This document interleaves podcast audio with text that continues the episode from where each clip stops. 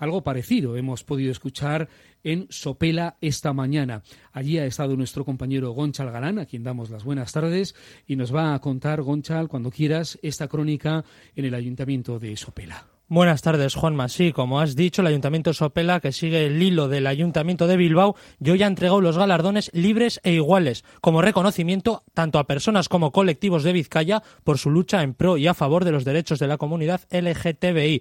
Y precisamente su alcalde, Josulanda Luce, ha destacado la importancia del día de mañana y ha anunciado quiénes son los premiados. Vamos a oírle. Mañana se conmemora a nivel mundial el 17M Día Internacional contra la Homofobia, la Lesbofobia y Transfobia. Y os quiero decir que en Sopela estamos comprometidos y comprometidas y por el derecho a la igualdad, la no discriminación por motivo de orientación sexual y de género, con el objetivo de promover el derecho de la diversidad. La intolerancia y el odio no tienen cabida en nuestro municipio.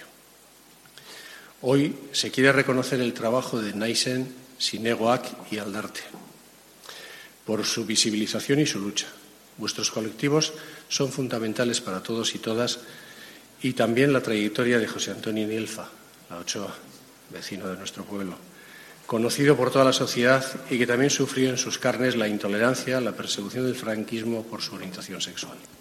Y tras la andaluce también ha tomado la palabra la concejala socialista de Acción Social, Mujer, Igualdad y Cooperación del Ayuntamiento de Sopela, Teresa Fernández, que además ha recordado aquella campaña que promovió el Ayuntamiento hace unos meses de Sopela libre de odios, también uniéndolo a este tipo de delito de odios también que hay últimamente y recientemente se vienen denunciando varios contra el colectivo LGTBI y precisamente ha incidido en cuál es el objetivo de, este, de estos galardones.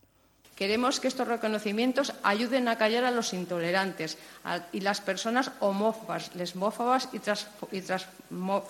transfobas y sirvan para difundir vuestro ejemplo y vuestros valores como referentes y como llama y testigo de una lucha a la que todos y todas debemos contribuir. Desde luego, Sopela estará allí luchando con vosotros contra la intolerancia y contra, y contra todos los odios. Sopela hemos declarado libre de odios y ese es nuestro compromiso y acción transversal del Gobierno.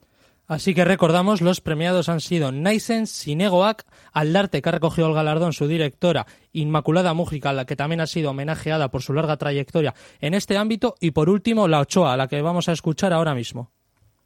No hay cosa más bonita que te den o que te reconozcan por la libertad y por la igualdad y que encima lo haga el ayuntamiento, tu ayuntamiento toda la vida, que este ayuntamiento será el mío para siempre, aunque yo ahora viva en Bilbao por otras circunstancias. Y bueno, pues mm, avanzamos muy lentamente. Em, en el 36 mataron a García Lorca, luego un poco más tarde se fue el exilio Miguel de Molina, en el 67 me detuvieron a mí y acabé en el penal de, Burgos por tomar una copita en un sitio que supuestamente frecuentaban homosexuales. Y ahora eh, hay algunos partidos que el matrimonio gay lo recurren, pero luego se casan.